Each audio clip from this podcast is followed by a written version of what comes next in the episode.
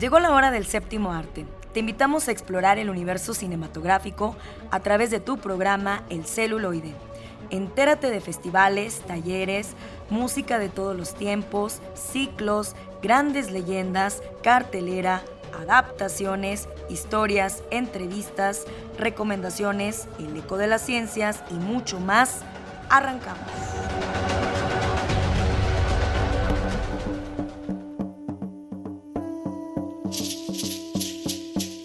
Tal amigos del celuloide? Es un placer estar con ustedes. Soy su amiga Patricia López y quédense con nosotros porque como siempre tendremos a nuestros expertos en sus distintas secciones. Nos acompañará en la entrevista el maestro de lengua náhuatl, Genaro Hernández Sánchez, con motivo de las festividades que acaban de llevarse a cabo por la celebración del Día Internacional de la Lengua Materna y nos recomendará algunos documentales. Como siempre, el maestro Baruch ahora analizará a los villanos de Lucky de esta serie exitosísima, vinculándolos con Ant, el hombre hormiga, esta tercera entrega de este superhéroe de Marvel Comics. Eh, Oscar Ramírez y Carlitos Buendía nos harán un recuento de esta exitosísima saga. Bueno, empezó siendo muy exitosa. Seis entregas de Scream, Grita antes de morir. Y para recordar, pues tendremos a Alex Jara con la crítica de los años 40. Por favor, quédense con nosotros. Gracias que nos sintonizan a través del 1190 DM y por la plataforma de Spotify. Si están comiendo, si están cenando, si están desayunando, si van en su carro, les agradecemos muchísimo el que nos estén sintonizando cada sábado. Estamos por cumplir 15 años, así que por favor, Acompáñenos, Eduardo Carrillo, como siempre, dirigiendo nuestra orquesta de los controles. Comenzamos. Homenajemos al cine de ayer. Época de oro. La década de los años 40 en México congregó a una polifacética comunidad de periodistas, críticos cinematográficos e intelectuales para informar, valorar, promover, criticar y dar sentido a la cultura cinematográfica que estructuró la época, dando lugar a una vasta oferta de publicaciones especializadas. Hoy, en época de oro, hablaremos sobre la crítica de cine en la década de los 40. Bienvenidos.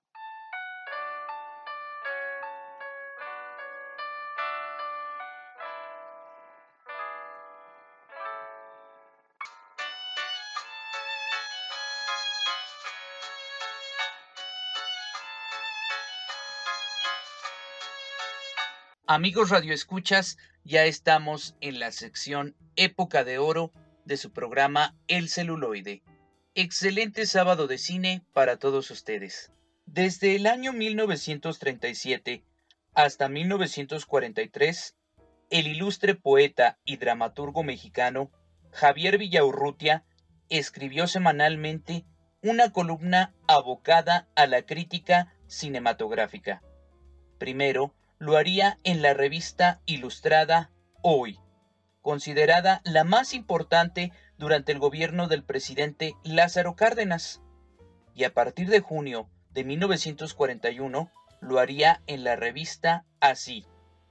Durante estos seis años, Villaurrutia atestiguaría la consolidación de la industria cinematográfica mexicana, proceso que a partir de la producción de las primeras películas sonoras mexicanas en los albores de la década de los 30, colocó a cada escritor que se aventuró al ejercicio de la crítica cinematográfica en la engorrosa tarea de calificar el escaso pero cada vez más significativo número de películas mexicanas. En 1915, la producción local alcanzaría por vez primera un máximo histórico de estrenos nacionales con 42 películas. De ellas, Javier Villaurrutia hizo crítica de 18. Después de ese y durante dos años consecutivos, los estrenos nacionales disminuirían la marca de 40 para tocar fondo en 1941, el único año de esa década en que en las salas de cine de la capital del país se exhibirían menos de 30 películas mexicanas. De las películas estrenadas este año, una destacaría por su promisión artística.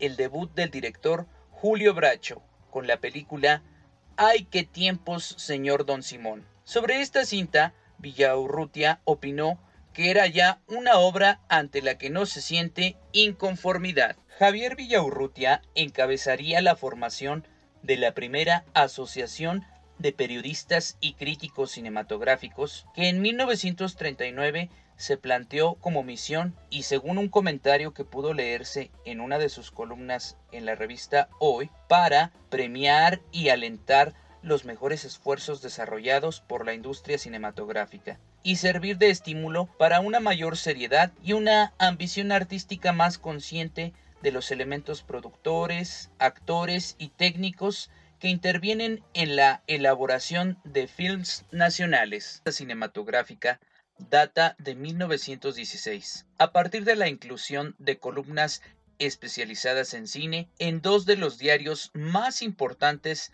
de la historia del país, El Universal y Excelsior, una vez concluida la etapa más cruenta de la Revolución Mexicana, y su desarrollo comprendió la profesionalización del periodismo especializado a partir de la publicación de las primeras revistas especializadas en cine en el país desde 1925, Fotofilm y Magazine Fílmico de 1926. Roberto Cantú Robert, quien en 1938 fundó y asumió la dirección de Cinema Reporter, revista especializada que por más de 30 años se instauró como uno de los medios más influyentes de la cultura cinematográfica nacional, en su crítica escrita en Jueves de Excelsior el 15 de octubre de 1936, afirmó que Allá en el Rancho Grande era la película más completa salida de nuestros estudios la más redonda, y lo era porque poseía una cualidad definitoria que lograba conciliar las demandas de la crítica nacionalista y las inquietudes económicas de los productores, a saber, un mexicanismo purísimo que encantará en cualquier lugar del planeta en donde se exhiba. En contraste, ese mismo día, en el suplemento ilustrado de el Universal se publicó la crítica de Cube Bonifant, figura protagónica para la crítica en México, que desde los albores del cine sonoro y bajo el seudónimo de Luz Alba ejerció un análisis siempre incómodo para los productores y directores locales. Luz Alba también reconoció el principio nacionalista que animaba a la película de Fernando de Fuentes. Sin embargo, no observó ese mexicanismo con la misma claridad que su colega. De hecho, aludió a una interpretación cinematográfica de la Nacional en la que allá en el Rancho Grande debía ser inscrita en el género del Mexican Curious. Álvaro Custodio, crítico español exiliado en México, desde 1944, comentaba, no se me pida que yo caiga en hipocresía al verter falsos elogios sobre obras mediocres. Comento las producciones mexicanas donde hay por lo menos un destello artístico, y prefiero silenciar piadosamente la producción corriente que por otra parte no se dirige al público que lee críticas de cine. Otra perspectiva sobre esta misma problemática la ofrece en una reflexión Efraín Huerta, otro de los pilares de la crítica de la época, quien no necesariamente compartía la opinión de Álvaro Custodio sobre aquel espectador promedio. Para él, este público podía ser el más certero instrumento de evaluación del cine mexicano. En México, tenemos crítica desde el punto de vista de la moral cristiana. Hay crítica de derecha y crítica de izquierda, crítica torpe y de talento, crítica gratuita y crítica pagada. Eso es un desorden babélico en el que no es posible encaminar a un público que sabe particular desde lejos a la verdad y aceptar con derecho propio o rechazar con energía tal o cual película. En nuestro cine el único mayor de edad es el público. La labor de los críticos cinematográficos en México durante la llamada época de oro tuvo que esquivar la censura y el ostracismo que en el momento sus juicios y valoraciones sobre el estado del cine mexicano podían ser consideradas como opiniones malintencionadas y perniciosas. Yo soy Alex Jara. Continúen sintonizando su programa El celuloide a través de la señal de Radio Universidad. Llegó el momento de recibir a nuestros invitados. Escucha la entrevista.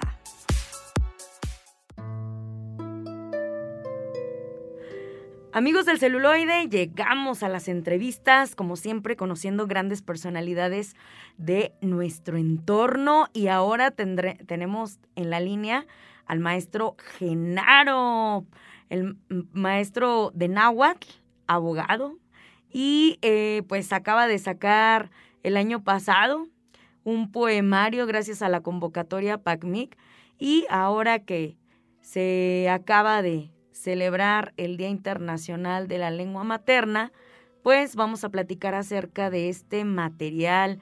Gracias, maestro, por enlazarse con nosotros. Bienvenido al celuloide. Platíquenos acerca de su obra, cuánto tiempo implicó esta... ¿Fue una selección de poemas eh, o, eh, que ustedes trasladaron al náhuatl o de quién, de quién son este, eh, la autoría de los poemas? Ah, pues muchísimas gracias, muchísimas gracias por, su, este, por invitarnos a nuestro espacio del El celuloide. Gracias por dar oportunidad de dar a conocer este, esta, este trabajo que han realizado los, las compañeras y los compañeros de las diferentes eh, lugares que, en los cuales ellos les gusta hablar la lengua náhuatl y así como aprender la lengua náhuatl. Muy bien. Pues en este caso, pues ese libro Tlactol Yolochochil es un libro eh, o es un poemario. Eh, está hecho por alumnos de, del taller de lengua y cultura náhuatl eh, del Centro de las Artes, así como eh, de la Dirección de Cultura del municipio de Soledad. Eh, ahí inicia todo este proceso ya a un año de, de, haber salido este, este libro, pues seguimos este, presentando en los diferentes lugares donde nos solicitan para llevar a cabo, para que conozcan la lengua y la cultura de nuestros pueblos originarios. ¿Cuánto tiempo llevó el hacer esta obra? Llevó un proceso. Primero se tuvo un taller que se llama Taller de Lengua y Cultura Náhuatl, Creación Literaria, que fue hecho por la Coordinación Mundial de Creadores en Lenguas Originarias con el maestro Pedro Martínez Escamilla. Después se llevó a cabo el taller, eh, un seminario en el Centro de las Artes de San Luis Potosí y así es como se empieza a analizar y se empieza a formar este, este poemario. Perfecto. Este poemario nos lleva por diferentes temas. ¿Nos podría platicar qué temas abarca? ¿Qué es lo que fue inspirando cada uno de estos trabajos? El trabajo que naturalmente hacen los, los, alumnos del taller de lengua y cultura náhuatl es la siguiente. Primero eh, se enseña filosofía de las lenguas originarias o filosofía de la lengua y la cultura de nuestros pueblos o así su cosmogonía y su cosmovisión.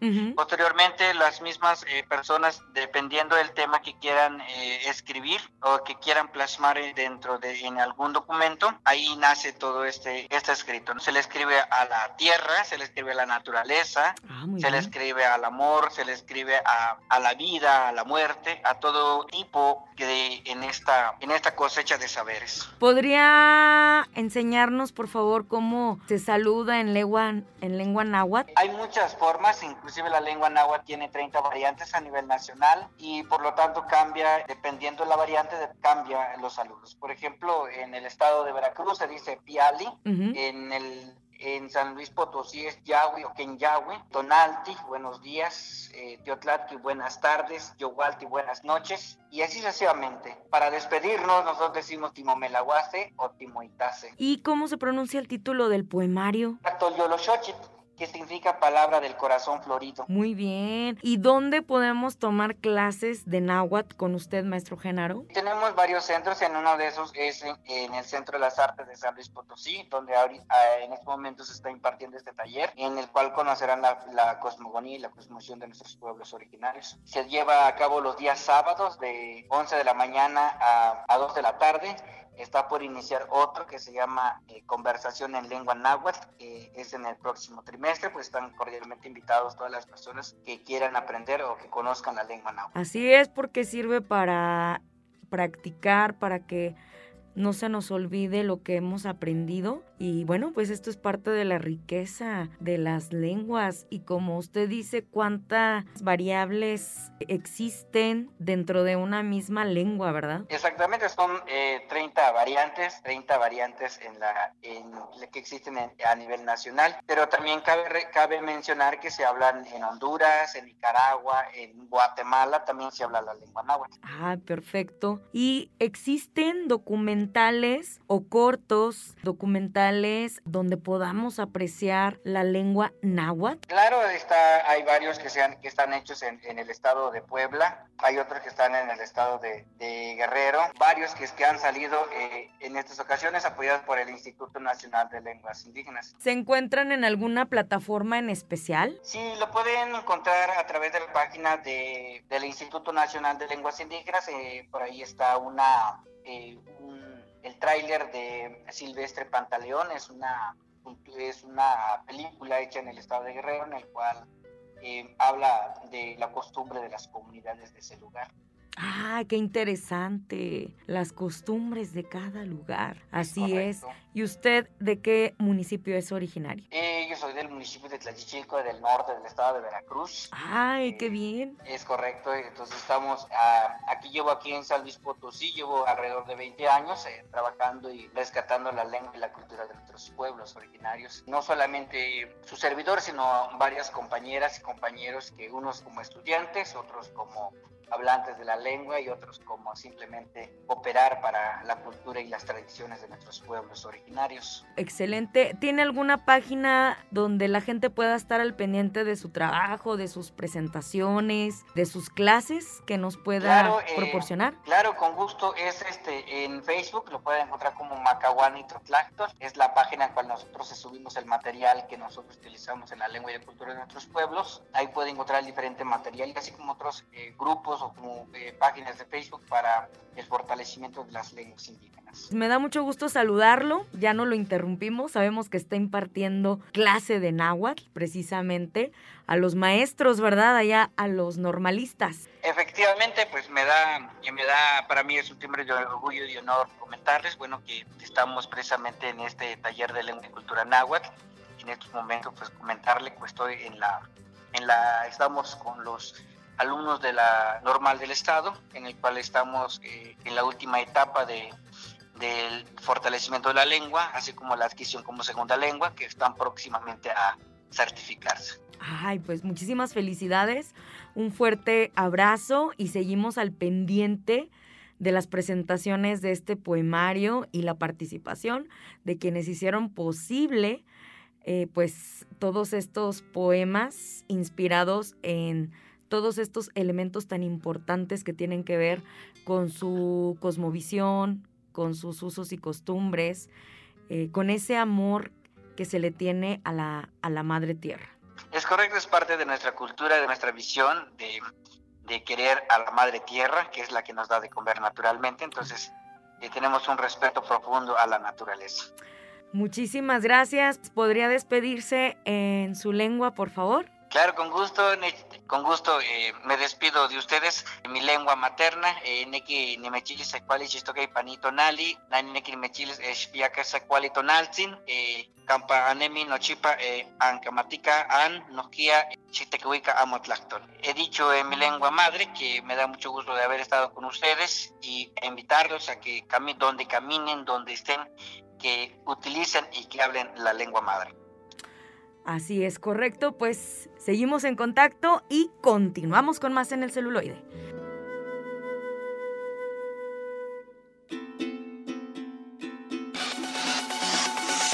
Y llegó el momento de las recomendaciones. ¿Qué hacer en este fin de semana?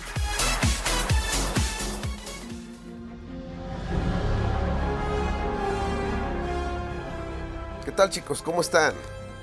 Otra vez en otro segmento importante de cine, ciencias forenses y villanos. Esta semana vamos a analizar mm, una película nueva, interesante, mm, hasta cierto punto, pero que a muchos no les ha gustado. Obviamente, eh, es más, dejemos de lado la película. Hablemos de Kang. Y para esto, pues vamos a tomar un poquito de la serie de Loki y vamos a tomar un poco de, la película de, de Ant-Man and the Wasp. Entonces, eh, la última película mm, que acaba de salir de Quantum Mania nos presenta un villano extraño. Mm, ¿Por qué extraño? Primero el planteamiento de la última película, pues sí, deja mucho que desear. Mm, hay, abusan mucho del, del CGI. Eh, mm, está un poquito irreal en muchas partes de la película. Pero bueno, no, no vamos a andar tanto en esos detalles. Vamos, vamos a ahondar en Kang. Kang es un muy buen villano. En, en, la serie de Loki logró plantearnos ideas interesantes, un perfil profundo, un buen villano, pero mm, más allá de, de, ser villano, yo diría que es un antivillano. Porque por lo menos en Loki sí hacía cosas malas, pero tenía motivaciones, objetivos. Y aparentemente lo que buscaba no era tan malo. Algo así como un Thanos. De hecho, de hecho, este, este es el punto. Eh, Kang se volvió o es el nuevo Thanos. Mm, falta mucho desarrollar al personaje, por lo menos en la, película, en la película nosotros buscábamos una evolución más grande eh, que de alguna manera superara la serie de Loki era como que lo que nos quedamos con ganas de ver de Kang, para los que son, son amantes de los cómics, porque nos quedó a deber, este villano e, en la última película nos quedó a deber mucho. Le faltó mucho desarrollo. A, los personajes también, a los, a los protagonistas, les quedó mucha, mucha evolución.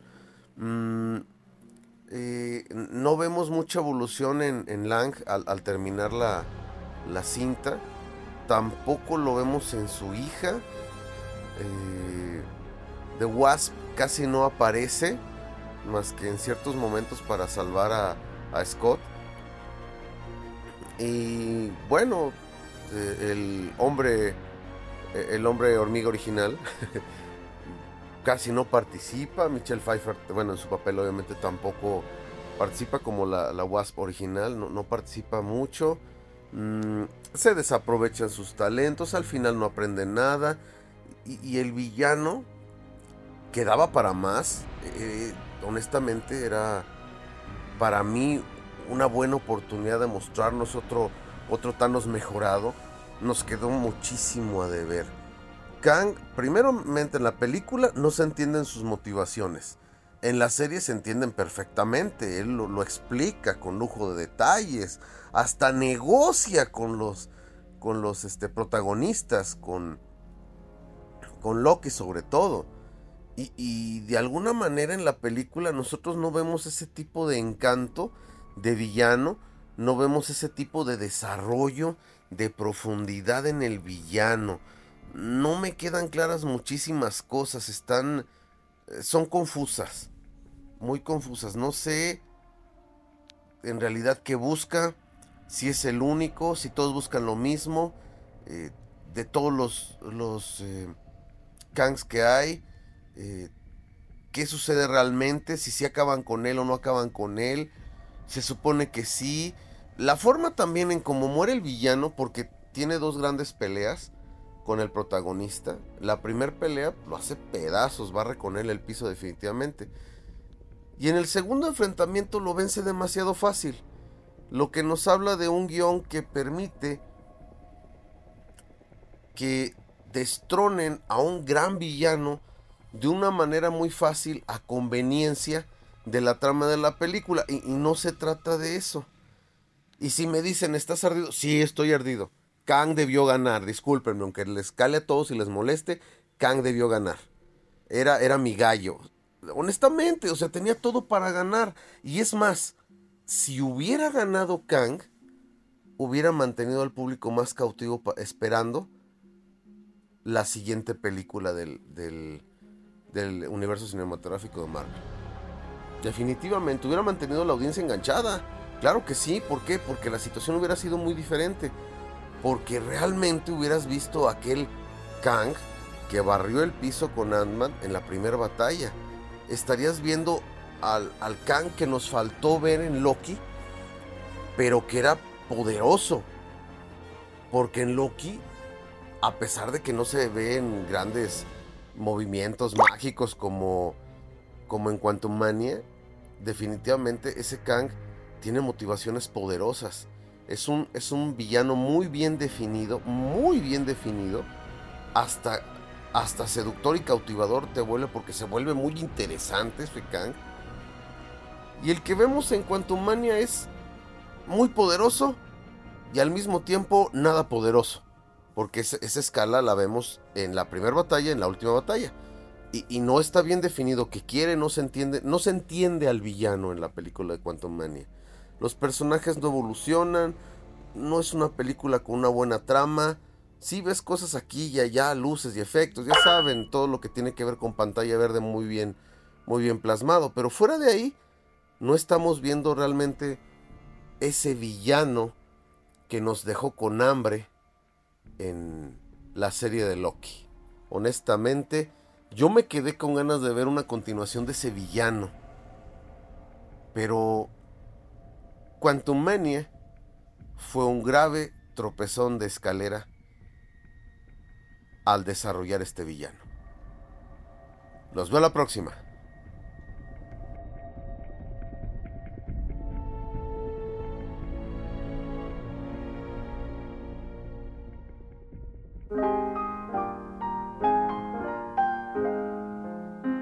Bienvenidos a la sección de ficción, cómics y otras rolas, donde ahondaremos en elementos de la cultura nerd. Adelante con esta sección.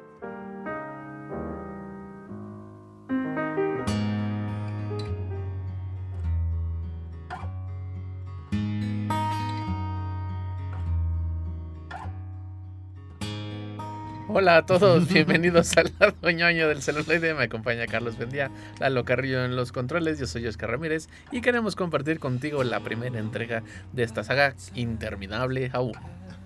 Grita, esta película de 1996 que también conocemos como Scream. Por si no somos, este, porque Vigila a quien llama, también se conoce, Grita antes de morir, Llama a tu muerte, La máscara del amor. Así es una película con muchos nombres, ¿no? Lo peor es que solo la recuerdo por Scary Movie. Todas las, ah, las primeras referencias que tengo es de Scary Movie, la película parodia de Scream. Ajá, hay una cosa como de. Es la película de Scary Movie. O sea, como la, la que sí da miedo de Scary Movie. O sea, como Scary Movie se ha apropiado justamente de la imagen de Ghostface, de toda como la trama de la película. Que justamente es, extraño que el chiste suena más fuerte. Suena más chido que la original. Ajá.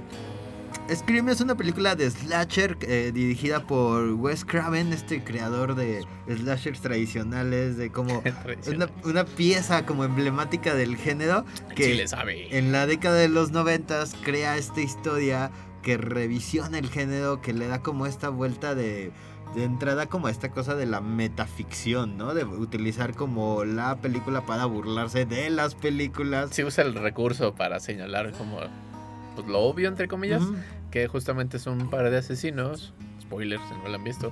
Resulta que el asesino Ghostface son un par de chicos súper fanáticos de las películas y que tienen como muy marcado el discurso que estaba en su momento de cómo la, la violencia de la televisión, la música, el cine causaba personas violentas y justamente la película pues pelea contra esto, tiene su discurso contra esto. Yo no sé si reflexiona, creo que más bien es como play. Yo lo sentí así como de, así no, así no es banda, ¿no? Pero digo, pero sí, pone en pie el, pues otro punto, burlándose de las propias películas de asesinos, burlándose de los mismos asesinos y justo en el diálogo de los chicos es como de esto lo aprendimos en el cine. Y si supieras todo lo que aprendes en el cine, y no fue porque el cine nos haga violentos, sino nos da, nos da más creatividad a los que ya tenemos un, un problema. que textualmente dice, las películas no vuelven asesinos, solo nos dan mayor creatividad para cometer los asesinatos, ¿no? Porque estos grupos de amigos, pareja de delitos, crime partners, sí. Este, tienen como esta influencia en donde es la historia como de un pueblito que ha sufrido dos grandes tragedias, ¿no? La primera como el asesinato y, violación de la mamá de Sidney Scott, que sea nuestra protagonista. Y sigue siendo, ¿no? ¿Todavía? Sí, creo que todavía la fecha, ¿no? Digo, vamos en la 6. Sí, en la 6 que está a punto de estrenarse como en un mes más o menos.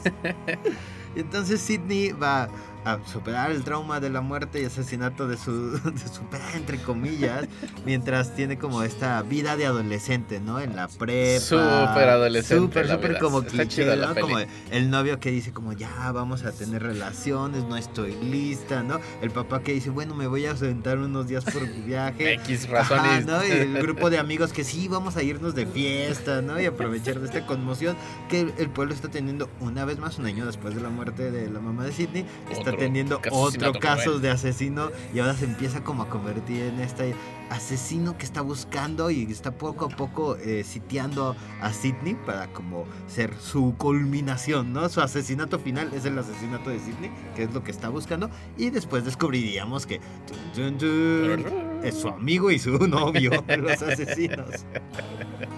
Está padre la peli, o sea, cómo plantea esta, justamente el crecimiento adolescente, la revolución sexual de los adolescentes.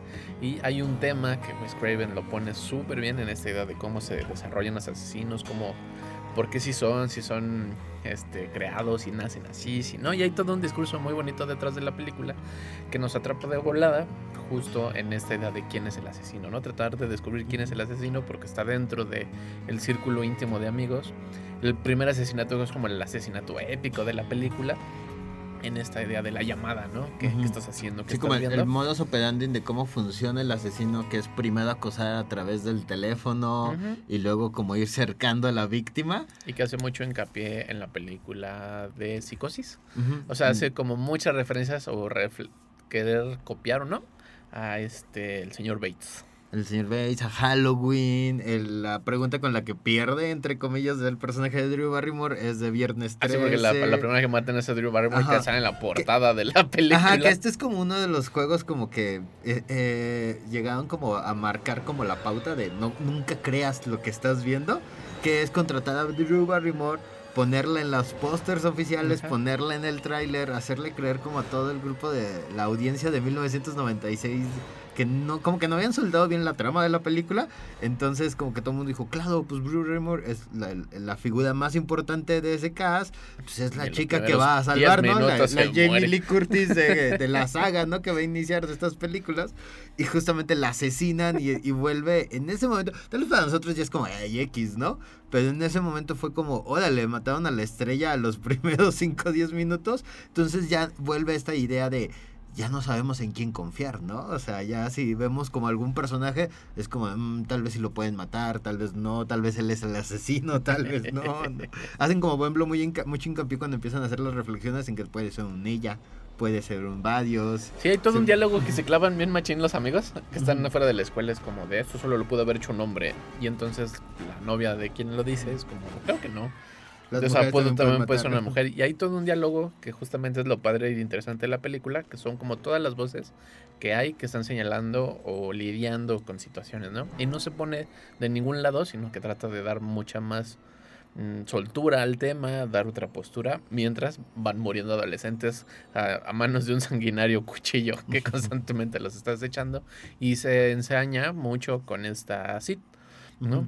Sí, que se vuelve como un juego sin sentido, entre comillas, matar a todos los demás cuando el único objetivo es Sidney Prescott. Sí que es muy evidente, ¿no? Como que hay algo ahí personal con ella, pero curiosamente mientras va avanzando van matando como a sus amigos, a todos, ¿no?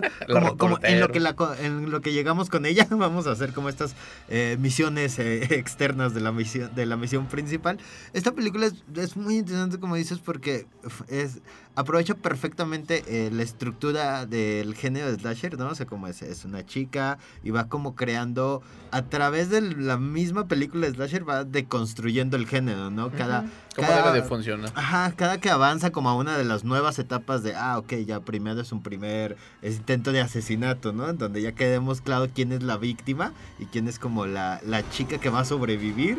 Y entonces como cada cliché que va creando la película es el momento para que la película funcione como una pieza bonita del género, una pieza perfecta del género, pero también para que critique eso, ¿no? Para que hagamos como esta reflexión de por qué de repente hacen esto como el último salto, ¿no? El último jumpscare de la Eso es maravilloso en la película, todo siempre hay el, el malo al final siempre revive para un último susto. Y ocurre en la película y es muy gracioso cómo funciona y opera, porque ya aprendimos como la, la, gran estructura narrativa de cómo funciona una película de asesinatos, o sea, un slasher, que es este el hombre enmascarado con un cuchillo. Persiguiendo adolescentes. Persiguiendo de adolescentes, preferencia. preferencia, así es como la idea.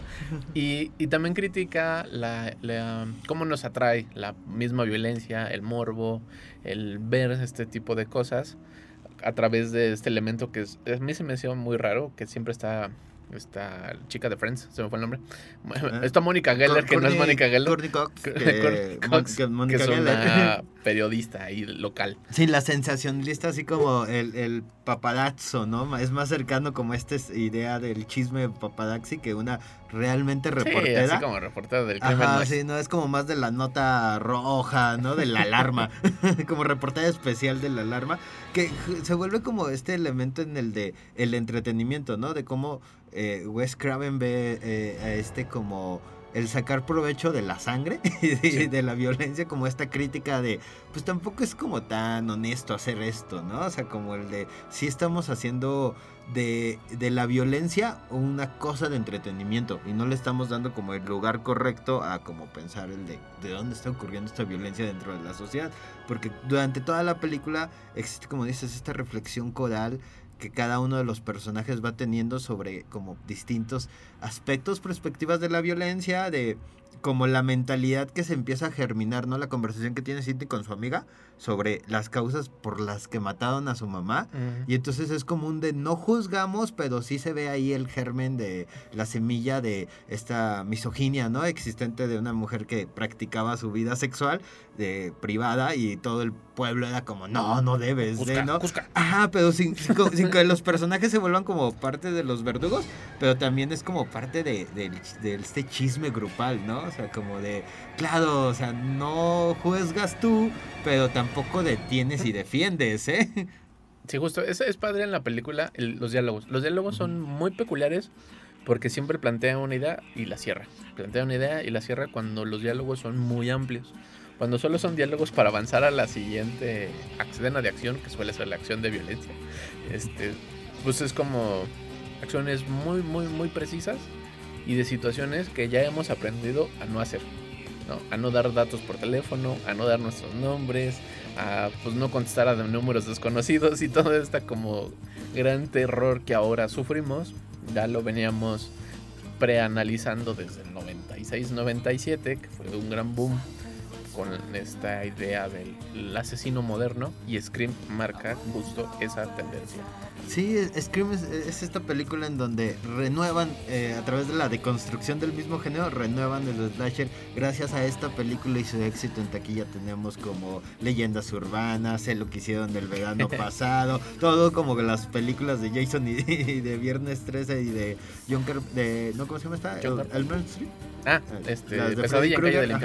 Este, que tuvieron como su remake en los 2000 fue gracias a que justamente esta idea de el slasher moderno con celulares, con adolescentes celulares ladrillos. como más, más más como analizantes y críticos, ¿no? Sí. En lugar de como el cliché del adolescente, surge a partir de esta película de Scream. Y es una gran película. Si ustedes la vieron, si no, la pueden ver en Paramount Online y coméntenos en nuestra página de Facebook, estamos como El Celuloide, o si nos dejan sus comentarios aquí en el canal de YouTube. Tenemos muy contentos de leerlos. Ahorita continuamos con más aquí en El Celuloide a través del 1190 del AM.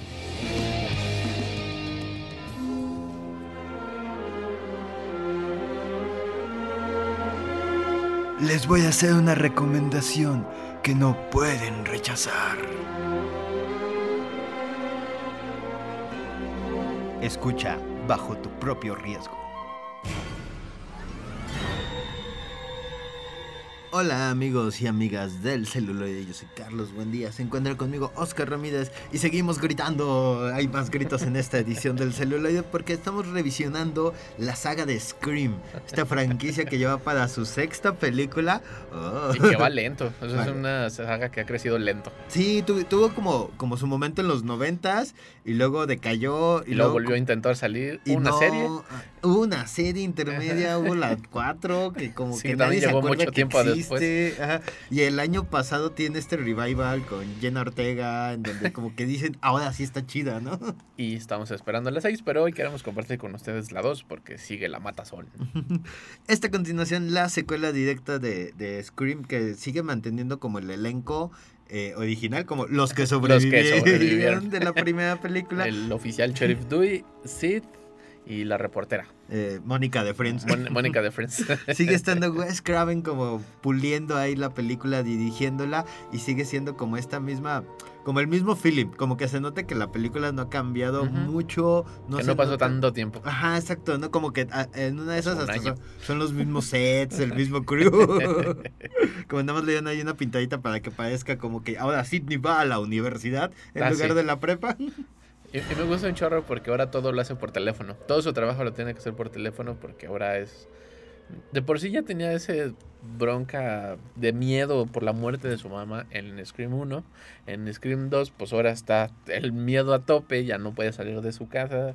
Cambia pues un poquito la dinámica de la película, pero sigue manteniendo esta esencia crítica de señalar algunas cosas. Y me encanta porque la justificación de la película es sumamente tonta. O sea, como no se concluyó lo que se esperaba en la 1 se esperaba concluir en la 2 y spoiler, tampoco lo lograron. Resulta que había una persona dañada por su mamá, por la mamá de Sid, que se había acostado con su esposo y le había engañado y entonces el hijo y la mamá querían venganza y la única forma entretenida que encontraron fue volverse a convertir en, en este Ghostface y asesinar a otra vez adolescentes y a los nuevos amigos de Sid porque pues que solo cambió por otro grupo de amigos cliché. Sí, es ahora Sidney va a la universidad, tiene otro grupo de amigos, tiene otro novio. Social y étnicamente diverso, diversos. Y, va como justamente a ocurrir lo mismo en este como aniversario de, de como la masacre, ¿no? Me gusta mucho cómo lo presenta que hacen una película de la, de la matanza de la 1. Que, se llama Stop o Apuñalado. apuñalado. apuñalamiento o Una cosa así bien horrible. Apuñalada, ¿no? Y está súper chida esa primera escena de esta segunda entrega porque justamente se vuelve a hacer la crítica, ¿no? Matan a una chica enfrente de todos y todos están en la euforia y gritando y moviendo sus cuchillos de plástico y así como ayúdenme, me muero. Y están eufóricos en la película mientras están viendo están eufóricos mientras ven a alguien morir enfrente de ellos. Sí, o sea, sí, la primera es como esta revisión del género, eh, la segunda es un poquito más como el de cómo el público y cómo los medios como que se acercan a este, este fenómeno, ¿no? Que es muy, muy impactante en Estados Unidos, como esta cosa de los asesinos seriales, de las masacres, ¿no? Que funcionan más porque alguien de repente nace y dice voy a matar gente, ¿no? como en esta idea de crítica de los medios. Ajá, el, sí. El medio genera la violencia. Exacto. O, como la violencia está ahí, cómo la digieren el público y los medios y cómo la tratan. Entonces, a partir de justamente esta idea del entretenimiento de, ay, mataron unos adolescentes en un pueblito, vamos, a hacer una película. y Sidney se encuentra otra vez en el centro de la atención porque es como de qué casualidad que se estrena esta película en el aniversario tú estás aquí en la misma ciudad en donde empiezan los asesinatos, donde cada vez tu círculo se va haciendo más y más chiquito a través de la pues es que los van matando. de la violencia. Tampoco es que no quiera tener más amigos.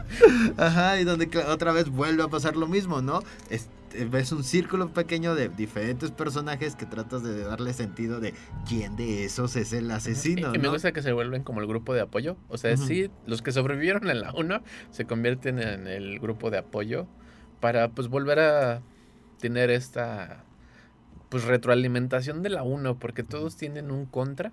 O sea, hay otra periodista que odia a Mónica de Friends y Mónica la odia por ser la nueva periodista. Hay un nuevo camarógrafo que murió en la 1. nuestro oficial dejó de ser oficial porque ya no quiere saber nada y ser parte del sistema y lo vuelven a meter porque se vuelve ahí como guardia este personal. Como apoyo como con, con, Sidney, ¿no? Porque es como de, no, no, es que me dijeron que estaban matando gente, ¿no? Por eso vine. Ajá, está otra vez como el... El, el, el, el, héroe, falso de acción. sí. Ah, porque ahora tiene como una dificultad, ¿no? Que es como de, como sobrevivió, tiene una especie como de parálisis, como en su cuerpo. Entonces se vuelve como esta, como herencia de la 1, de todos los traumas, todas estas cosas que fue como construyendo la UNI y los dejaron marcados, ahora es como estas personas como de, ay, es que no debes de confiar en esto, ¿no? Y los nuevos amigos es como, ¿por qué? Sí, pues todos, todos de chill. Ajá, ¿no? es como pongan las alarmas, cierren los de estos, chis, ¿por qué, no? Somos jóvenes y vamos a cotorrear. Vamos a alocarnos. Sí, está súper padre como, o sea, como, echa como para atrás todo lo que medio aprendimos en la 1. O sea, y lo hace consciente, se vuelve a burlar de ello en esta idea de... Y hay algo que me encanta también al inicio de la película, cuando vemos el nuevo trabajo de Cindy, que está en un grupo de apoyo. Me gusta justo que vuelve a plantear esto. Y o sea, esta reflexión que hace de qué debemos haber aprendido. Y hay identificadores de llamadas.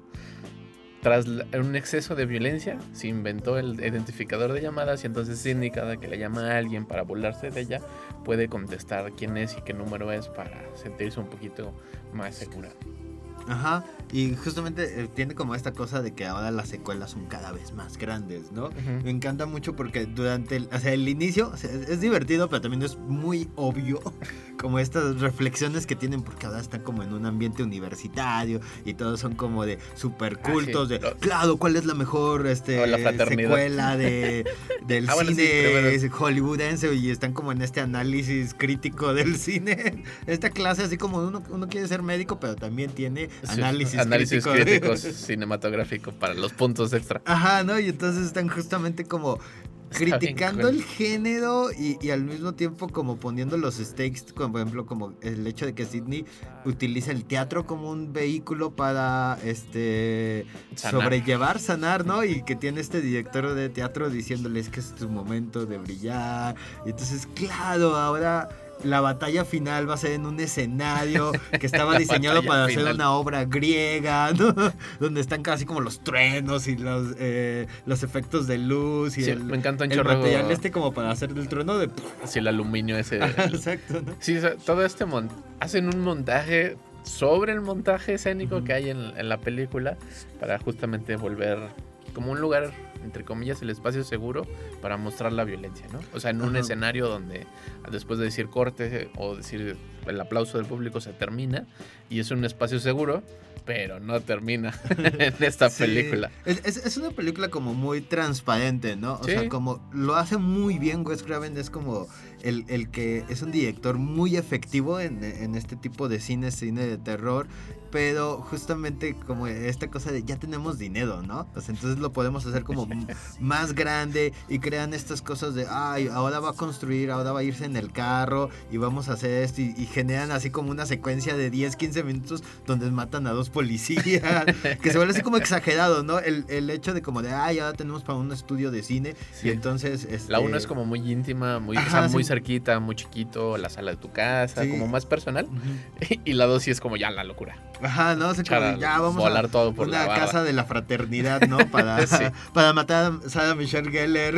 ah, sí, es cierto, Sarah, Sarah Michelle Geller. Ajá, no, entonces es como justamente le se ve muy evidente que cuál es la razón por la que empiezan como a hacer estas cosas, ¿no? O sea, si eh, eh, la idea de toda la peli es como la vida o la violencia como un espectáculo, entonces como, ay, pues que vaya al teatro. para hacer el para espectáculo un espectáculo final, ¿no? Y entonces es como de, claro, le entiendes como al primer momento de, ay, obvio, ¿no? El hecho de como que todos estos eh, adolescentes estén apostando por clases de cine, es como, claro, para ahí tener como este pretexto de grabamos, ¿no? Esta idea del de, fisgón, de acechar a la gente, que lo tiene como todo documentalista, ¿no? Sí, de pronto se vuelve como muy Scooby-Doo, así como de, es que no hay que hacer esto porque en tal, tal, tal película ocurre esta otra cosa. No hay que hacer esta cosa porque en tal, tal, tal, tal película ocurre esto. Entonces está padre como Wes Craven busca justamente el otro lado, el otro, la otra forma de matar que no hayamos visto. Y a veces se vuelve como un poquito ridículo, un poco se vuelve como un poco siniestro. Pero la película justo no tiene ese sentido. O sea, no nos va a mostrar la violencia por la violencia. No es una película que trata de retratar la violencia, sino que está criticando la violencia, el miedo, cómo la consumimos, cómo deberíamos de consumirla, lo cual se me hace súper chido. Y creo que por eso es como muy importante esta saga de películas de, de Scream. Digo, que no tiene nada de malo las otras, pero las otras películas de terror buscan, creo yo, más bien que el asesino sea así súper violento, que la sangre sea así como litros y litros de sangre en la película y muertes más dinámicas y más creativas, entre comillas. Pero aquí una película de terror que hace crítica, a mí me parece una cosa súper chida. Sí, igual la, crítica tal vez no es como la super crítica que va a cambiar nuestros corazones, pero es muy entretenido, es muy interesante ver cómo alguien que es efectivo en el género utiliza su, su, talento para hacernos reflexionar, aunque sea poquito, sobre cómo consumimos la violencia. ¿no? Sí, tampoco es así el super ensayo. Ajá, no, no, pero, pero es como muy bien hecho, ¿no? Si acaso la única queja es que los asesinos son de, ay, ¿a poco sí? Sí, es bien sacadote de la, la justificación es como de, ah, pues había un existió un personaje en la 1 que nunca supimos y que nunca hablamos de ello, pero ahora sale en la 2 y tiene como de... Ah, sí, y son cosas de yo ya había visto una foto de ella y es como, ah, me hice un makeover. sí, aparte la sacada de la manga. Sí, para sí, poder cambiar de la manga, cualquier cosa. Ajá, o sea, como que ahí como, como parte del género de slasher ahí sí es como, ey, eso sí no está tan chido. Pero de ahí en fuera es como, pues acabas de aventarte dos horas de una buena película con, con asesinatos como padres, con esta como reflexión sobre la violencia, que es entretenida que funciona por sí solita si no sabes nada de Scream 1 o de la 3. No, de hecho podrías ver, ver Órale, está padre, ¿no? Sí, porque todo va explicando las cuando vuelven a presentar a los personajes en las acciones que hacen es como está haciendo esto porque pasó esto en la 1 y lo explica. Ni siquiera es como de, bueno, eso fue el año pasado, sino, bueno, esto, esto ocurre por esto. Como si explica que la están molestando porque es el aniversario de la matanza de la 1 o es el aniversario de la muerte de su mamá, que vuelve a ser el tema en esta segunda película. Scream 2, la secuela de, de Scream, que es grita y vuelve a gritar. Gran nombre en español, por, por primera como que latinado, ¿no? La pueden encontrar en Paramount, está actualmente en la plataforma. Escríbanos a Facebook, estamos como El Celuloide. Ahí pueden eh, comentarnos cuál es su Scream favorito. Si realmente les gusta esta revisión que estamos haciendo de la saga completa de Scream que vamos a tener en las próximas semanas. Pueden escuchar este y otro episodio en Spotify. Nos encuentran como el celuloide Radio Universidad. Estás escuchando el 1190 del AM. Nos vemos. Bye. Nos escuchamos. Chao.